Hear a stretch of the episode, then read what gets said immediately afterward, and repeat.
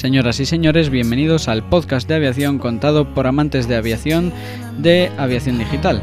A continuación pasaremos a repasar las noticias más importantes del sector aeronáutico en la última semana. Les saluda Darío Iglesias.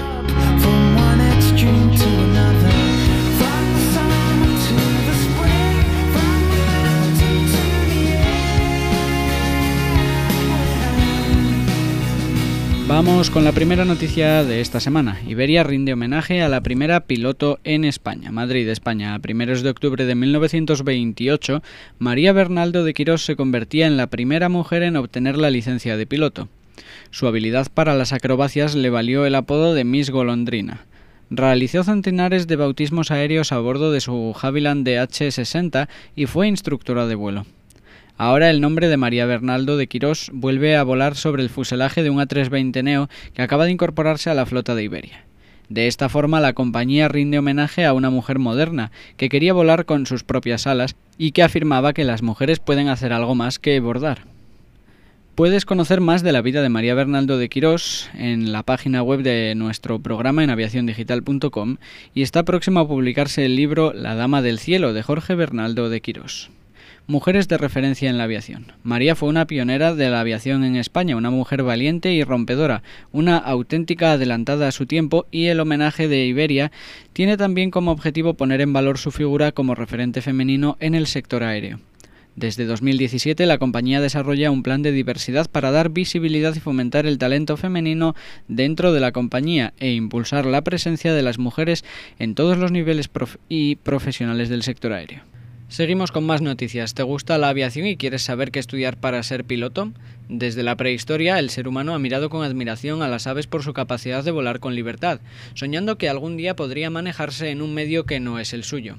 El progreso humano ha posibilitado el desarrollo de aviones y otras aeronaves para que ese sueño de conquistar los cielos sea hoy una realidad. Pero para que ello sea posible se necesitan personas con una formación muy completa y unas capacidades muy concretas. Si eres un apasionado de las alturas y desde niño y no tan niño tuviste claro que querías ser piloto, en este Parte, en esta parte de nuestro podcast vamos a explicar cómo ser piloto de avión y qué hay que estudiar para ser piloto de otras aeronaves, para llegar a convertir una ilusión en un medio de vida. Para los pilotos de aviones, la globalización ha provocado un aumento importante del número de vuelos y son cada vez más las compañías que ofertan empleos de piloto comercial, por lo que elegir esa profesión es una garantía de empleo. ¿Qué hay que estudiar para ser piloto? Es la pregunta que muchos se harían. Damos respuesta a cómo ser piloto de avión. Lo cierto es que no es fácil ni barato, pero las posibilidades de encontrar em-, empleo son muy altas y se gana un buen sueldo. Para pilotar un avión lo primero que necesitaremos será la, licencia correspondiente. Hay distintos tipos de licencias en función del tipo de aparato de vuelo y finalidad. La licencia de vuelo ligero, la licencia de vuelo privado y la licencia de piloto de transporte de línea aérea, por sus siglas en inglés Alfa Tango Papa Lima, el ATPL. La última es la más completa y la que piden las grandes aerolíneas, ya que nos habilita para trabajar como piloto comercial. Para acceder a esta licencia hay distintas vías. La primera, el curso de capacitación en el que se puede partir de cero para obtener esa licencia. Este curso tiene un precio aproximadamente de los 70.000 euros. La segunda vía es a través de la obtención de las licencias menores indicadas en la lista o la tercera vía que es por medio de formación universitaria específica de aviación comercial cuyo precio es de unos 180.000 euros aproximadamente. Todos ellos tienen un contenido teórico y práctico.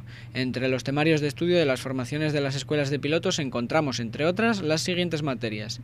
Derecho aéreo y reglamentación de circulación aérea, física de estructuras, sistemas de propulsión, carga y centrado, planificación de vuelo, meteorología, navegación general, radionavegación, telecomunicaciones e inglés.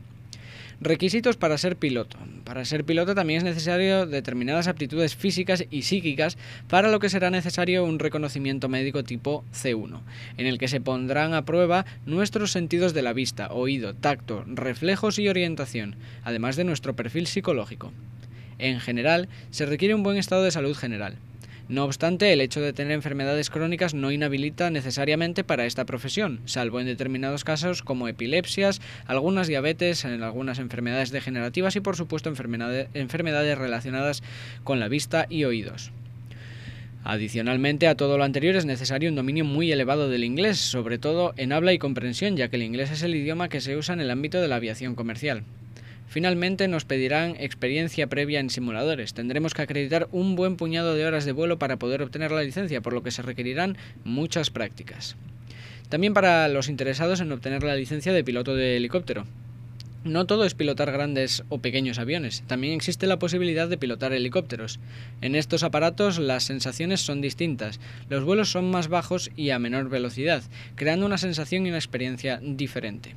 Para ser piloto de helicóptero también es necesario obtener una licencia. En estas aeronaves podemos conseguir tres tipos de licencia la licencia de piloto comercial, Charlie Papa Lima H, de helicóptero. Esta licencia permite trabajar como piloto profesional de aeronaves. La licencia de piloto de transporte de línea aérea es la más completa de todas y nos permite pilotar aparatos de peso superior a 4 toneladas. Y por último, la licencia de piloto privado de helicóptero, o por sus siglas, Papa Papa Lima H de helicóptero. Esta licencia no nos permitirá ejercer profesionalmente el pilotaje, sino únicamente de forma privada. Si bien algunas materias de los cursos son diferentes a las de piloto de avión, hay una base común muy importante en temas de derecho aéreo, inglés, navegación y comunicaciones. Para aquellos interesados en ser piloto de drones, que es una de las novedades, en el mundo de la aeronáutica, es la del vuelo no tripulado controlado remotamente, es decir, la de piloto de drones, como hemos dicho. En este ámbito os preguntaréis cómo ser piloto de estos aparatos y ciertamente la formación es mucho más accesible y barata que la de piloto de aeronaves tripuladas. Aunque al principio se usaban como juguetes, se ha impuesto la obligatoriedad de obtener licencia de operador de drones para el pilotaje teledirigido de estos aparatos siempre y cuando superen los 250 gramos de peso, debido a los peligros que su eh, uso libre suponía. Son muchos los campos en los que se puede trabajar con drones. Su uso está muy extendido en materia audiovisual, vigilancia de carreteras, control de aforos y vigilancia en general, o para un uso meramente recreativo. Para poder pilotar drones tendrás que matricularte en un curso de piloto de RPAs, Romeo Papa Alfa Sierra, en el que los requisitos serán ser mayor de edad, superar los conocimientos teórico-prácticos de la formación, la obtención del certificado médico tipo C2, que es menos riguroso que el exigido para avión, el C1, y darse de alta en la Agencia Estatal de Seguridad Aérea, así como contratar un seguro obligatorio de responsabilidad civil. Ahora que ya sabes lo que hay que hacer para ser piloto, no lo dejes más, persigue tus ilusiones, haz realidad tu sueño y ponte a volar. Si eres spotter o simplemente te gusta la aviación y quieres unirte a una asociación seria de ámbito nacional, no dudes en unirte a Aerospotters Principado. Puedes contactarnos a través de Instagram en Aerospotters Principado o en Twitter en Aeroprincipado. ¿A qué esperas? Únete. Seguimos con más noticias de aviación. Privilege Style reconfigura un Boeing 757 en todo premium. Privilege Style ha convertido uno de sus dos Boeing 757-200 en una reconfiguración de cabina totalmente premium, según ha dicho Broker Empty Leg. Según el módulo avanzado de flotas de CH Aviation, EcoCharlie Hotel Delta Sierra, eh, número de llamada nacional 26252, ahora cuenta con 88 asientos de, en clase ejecutiva en lugar de 216 asientos en clase económica. La aerolínea planea apuntar a clubes deportivos y empresas que necesiten aviones de mayor capacidad. El otro Boeing 757-200 de la aerolínea española, el Eco Charlie India Sierra Yankee, permanece configurado con un layout de clase económica. Privilege Style también opera un 767-300 Extended Range y un 777-200 también Extended Range, ambos en configuraciones de clase dual. El último Arm Doors and Cross Check del 747 de British Airways. British Airways, Reino Unido. Los dos aviones Boeing 747 restantes de British Airways con base en Heathrow rodaron para despegar por última vez. Para conmemorar la ocasión, los dos aviones de la aerolínea volaron por los cielos uno tras otro desde la pista 27 izquierda. Una vez en el aire, el Golf Charlie India Victor Yankee voló en círculos sobre la pista sur en una mm, emotiva despedida de su hogar antes de dirigirse a St. Athan, donde se retirará el avión. El Golf Charlie India Victor Bravo, pintado con la librea histórica Negus de la aerolínea, y el Golf Charlie India Victor Yankee, con su librea actual de Catham Dockyard, se retirará en el Reino Unido en Campbell y St. Athan, respectivamente. Entre los dos aviones han volado unos impresionantes 104 millones de millas en sus 47 años de servicio y han transportado a millones de clientes de British Airways. Alex Cruz, presidente y director ejecutivo de British Airways, dijo, Hoy fue un hito emotivo en el retiro de nuestra flota del 747, ya que fue nuestra última oportunidad de ver a la Reina de los Cielos partir desde nuestra casa en el aeropuerto de Heathrow. Los 747 han jugado un papel muy importante en nuestros 100 años de historia, formando la columna vertebral de nuestra flota durante más de 50 años. Sé que hablo en nombre de nuestros clientes y de los miles de colegas que han pasado gran parte de sus carreras junto a ellos cuando digo que extrañaremos verlos adornar nuestros cielos. En julio, British Airways anunció que sus 747 restantes habían volado lamentablemente sus últimos servicios comerciales como resultado del impacto de la pandemia de la COVID-19 y el sector de la aviación. La flota está siendo reemplazada por aviones más silenciosos y eficientes en combustible como parte del compromiso de la aerolínea de lograr emisiones netas de carbono cero para el año 2050. Continuamos. Las investigaciones apuntan a un bajo riesgo de transmisión de COVID-19 a bordo de las aeronaves. IATA, Génova. La Asociación de Transporte Aéreo Internacional, IATA por sus siglas en inglés, demostró la baja incidencia de transmisión de COVID-19 durante el vuelo con un recuento actualizado de casos publicados. Desde principios de 2020 se han notificado 44 casos de COVID-19 en los que se cree que la transmisión se ha asociado con un viaje de vuelo, incluidos los casos confirmados, probables y potenciales. Durante el mismo periodo han viajado unos 1.200 millones de pasajeros. El riesgo de que un pasajero contraiga COVID-19 mientras está a bordo parece muy bajo, con solo 44 casos potenciales identificados de transmisión relacionada con el vuelo entre 1.200 millones de pasajeros, es un caso por cada 27 millones de viajeros. Reconocemos que esto puede ser una subestimación, pero incluso si el 90% de los casos no se informaran, sería un caso por cada 2,7 millones de viajeros. Creemos que estas cifras son extremadamente tranquilizadoras. Además, la gran mayoría de los casos publicados ocurrieron antes de que se generalizara el uso de mascarillas durante el vuelo, señaló el doctor David Powell, asesor médico de IATA. El enfoque por capas de medidas preventivas. La IATA recomendó el uso de máscaras a bordo en junio y es un requisito común en la mayoría de aerolíneas desde la posterior publicación e implementación de la guía de despegue por parte de la Organización de Aviación Civil Internacional, la OACI. Esta guía agrega múltiples capas de protección en la parte superior de los sistemas de flujo de aire que ya garantizan un entorno de cabina seguro con riesgos muy bajos de transmisión de enfermedades durante el vuelo. Algunos estudios de los fabricantes señalan que la interacción de esos factores de diseño en la creación de un entorno de bajo riesgo único se había entendido intuitivamente, pero no se había modelado previamente antes de las simulaciones CFD por los tres principales fabricantes en cada una de las cabinas de sus aviones. Los siguientes son aspectos destacados de la investigación de los fabricantes. Airbus utilizó CFD para crear una simulación de alta precisión del aire en la cabina de un A320 para ver cómo las gotas resultantes de la tos se mueven dentro del flujo de aire de la cabina. La simulación calculó parámetros como la velocidad del aire, la dirección y la temperatura en 50 millones de puntos de la cabina hasta mil veces por segundo. Boeing, por su parte, usando CFD, eh, los investigadores de Boeing consiguieron rastrear cómo las partículas de toser y respirar se mueven alrededor de la cabina del avión.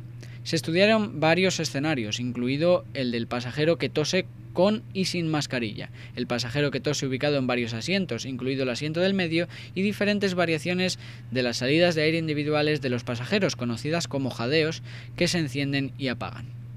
Embraer, utilizando los modelos CFD, flujo de aire de cabina y dispersión de gotas variados en pruebas de entorno de cabina a gran escala. Embraer analizó el entorno de cabina considerando pasajero tosiendo en varios asientos diferentes y condiciones de flujo de aire en nuestras diferentes aeronaves para medir estas variables y su efecto. La investigación que Embraer completó muestra que el riesgo de transmisión a bordo es extremadamente bajo y los datos reales sobre transmisiones en vuelo que pueden haber ocurrido respaldan estos hallazgos.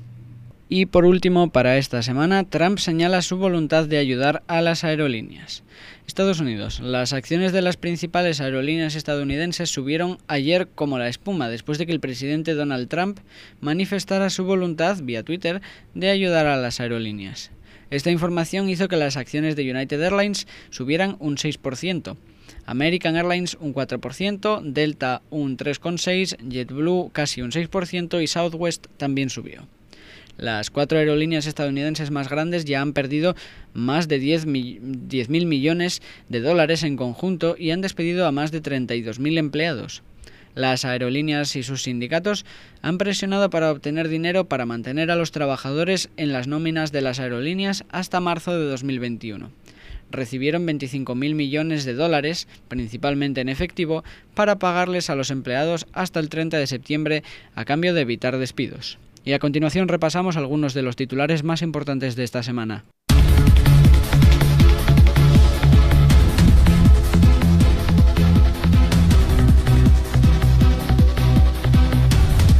Iberia rinde homenaje a la primera piloto en España. ¿Te gusta la aviación y quieres saber qué estudiar para ser piloto?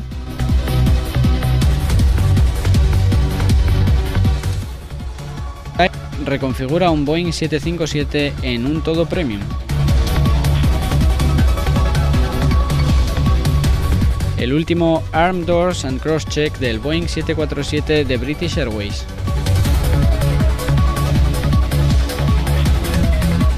Las investigaciones apuntan a un bajo riesgo de transmisión de COVID-19 a bordo.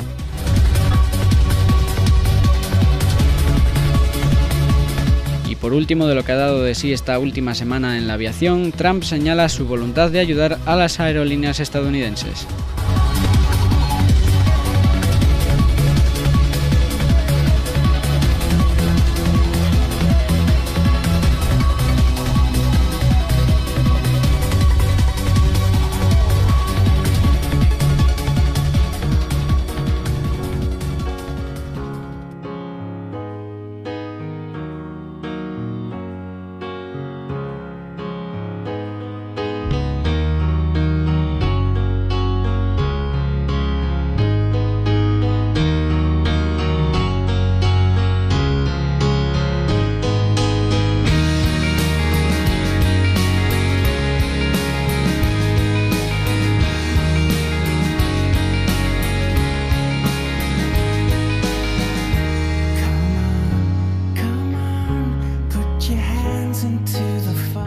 Pues señoras y señores, desgraciadamente este programa ha llegado a su fin. Recordarles que nos pueden escuchar cada sábado a través de iVoox o en Anchor y los viernes a través de Radio Cuca en Oviedo en la 107.3 de la FM. Gracias por escucharnos y nos vemos la semana que viene. Buenos vuelos.